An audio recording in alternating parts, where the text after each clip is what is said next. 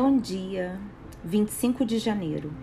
A importância da restituição. Em número 5, versículo de 6 a 7 diz: Diga aos israelitas: quando um homem ou uma mulher prejudicar outra pessoa e, portanto, ofender o, de, o Senhor, será culpado.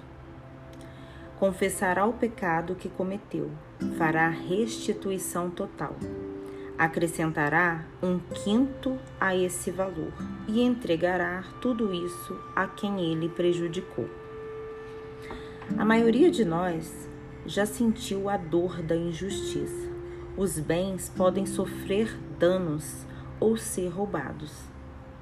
Podemos ter perdido, por descuido de alguém, uma pessoa que amamos. Em geral, nenhuma compensação pelo sofrimento é suficiente.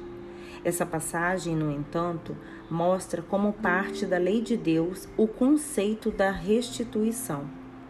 Restituir significa prover compensação ou remuneração das perdas experimentadas por alguém oriundas de atos alheios. O texto bíblico deixa claro que não era suficiente dizer apenas: sinto muito, por favor, me desculpe. Deus estabeleceu que o culpado tinha de devolver o que fora tomado e pagar juros pelo que fizera. Confessar implicava restituir. A justiça nem sempre é feita neste mundo imperfeito. Em geral, não está em nosso poder exigir e receber remuneração por danos causados por terceiros. Na vida futura, vamos experimentar justiça perfeita.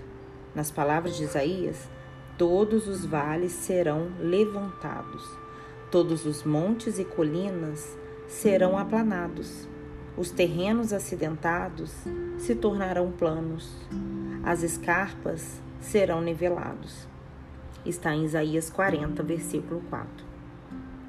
Até lá, precisamos estar certas de que não prejudicamos li, deliberadamente ninguém. Pergunte ao Senhor se precisa desculpar-se e restaurar qualquer coisa em seu passado. A alegria e a liberdade produzidas pela consciência limpa a levarão a um novo nível de intimidade com Deus. Não adie mais. Dê esse passo hoje. Vamos orar? Deus, peço-me que mostre se feri alguém. E se o fiz, como posso acertar as coisas com aquela pessoa, de modo que tudo fique bem entre nós? Ajuda-me a pedir perdão. Quero ter a consciência sempre limpa para que nada atrapalhe a proximidade que tenho contigo. Amém.